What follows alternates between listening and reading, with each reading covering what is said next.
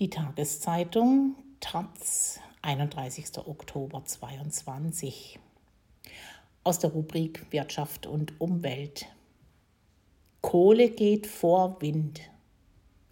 Beim vorzeitigen Abriss einer einzelnen Windturbine neben dem Braunkohletagebau Garzweiler soll es nicht bleiben. RWE hätte gerne schneller mehr Platz. Was heißt das? Aus Aachen Bernd Müllender. Als vor zehn Tagen plötzlich eine der acht Windenergieanlagen neben dem Braunkohletagebau Garzweiler demontiert wurde, sorgte das für ordentlich Konfusion.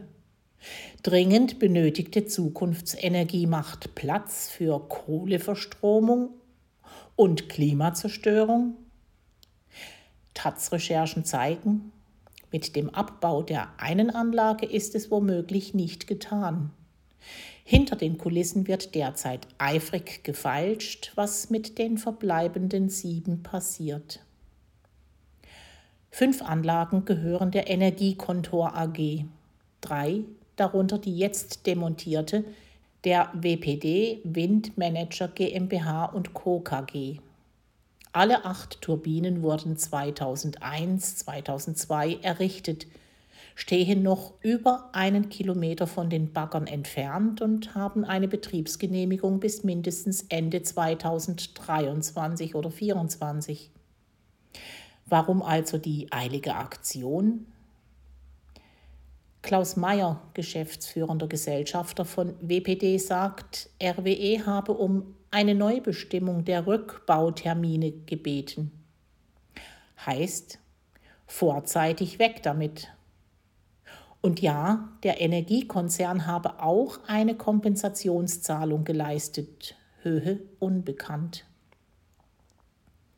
Die Einigung war vor den Auswüchsen am Energiemarkt. Im Jahr 2022 hätten wir einem vorfristigen Rückbau nicht mehr zugestimmt. RWE wäre also demnach auch noch ein indirekter Kriegsgewinner.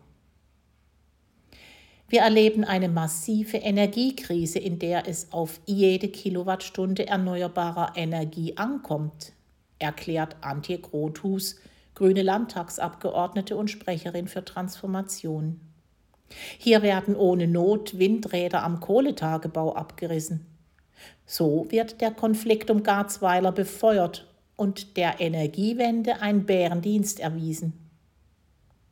Konkret bedeutet der Abriss für BPD einen Ertragsverzicht von gut 3 Millionen Kilowattstunden.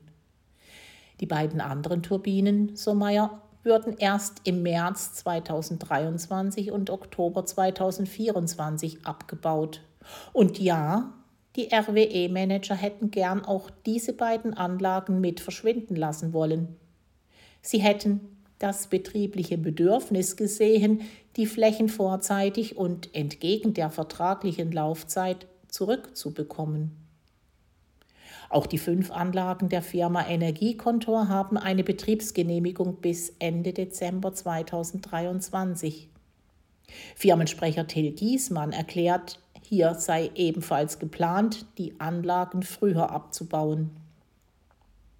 Da diese Entscheidung von den Eigentümern und nicht von uns als Dienstleister zu treffen ist, kann ich dies allerdings nicht weiter kommentieren.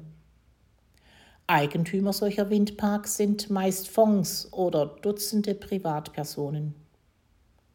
Giesmann relativiert indes. Wir reden über fünf alte Anlagen, deren Leistung zusammen einer einzigen modernen entspricht. Derzeit befinden sich in Deutschland Anlagen von zusammen 10 Gigawatt im langwierigen Genehmigungsprozedere. Das entspreche tausenden Windkraftanlagen der Leistung in Garzweiler.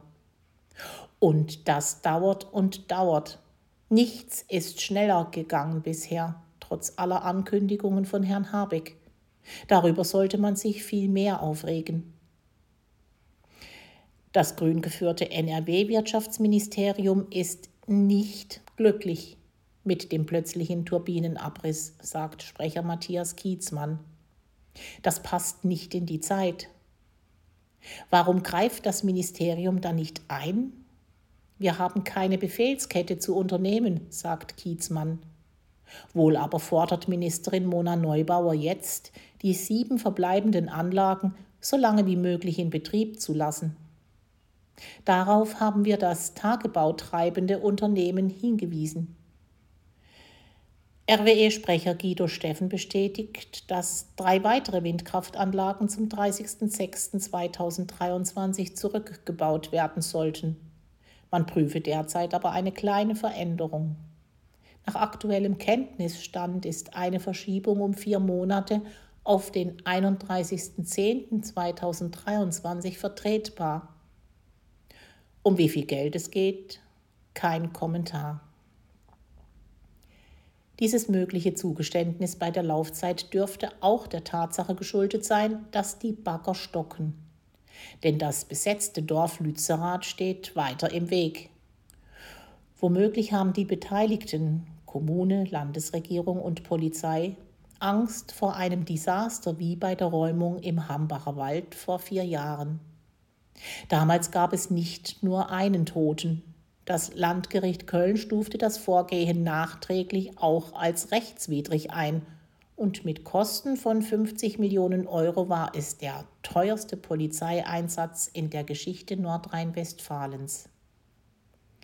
Allein die Planung der Räumung, schätzt der NRW-Chef der Polizeigewerkschaft Michael Mertens, würde wohl an die zwei Monate dauern. Der Einsatz wäre vielleicht ebenso lang mit einer vermutlich wieder vierstelligen Zahl an Polizeikräften jeden Tag.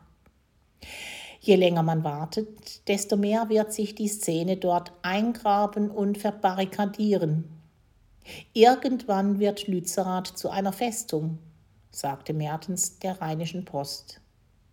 Kein Verantwortlicher könne ernsthaft wollen, dass die Polizei einen solchen Einsatz über Weihnachten und Neujahr fährt. Das sei wie beim Zahnschmerzen. Am besten macht man es sofort. Und dann Marsch, Marsch, weg mit den störenden Windrädern.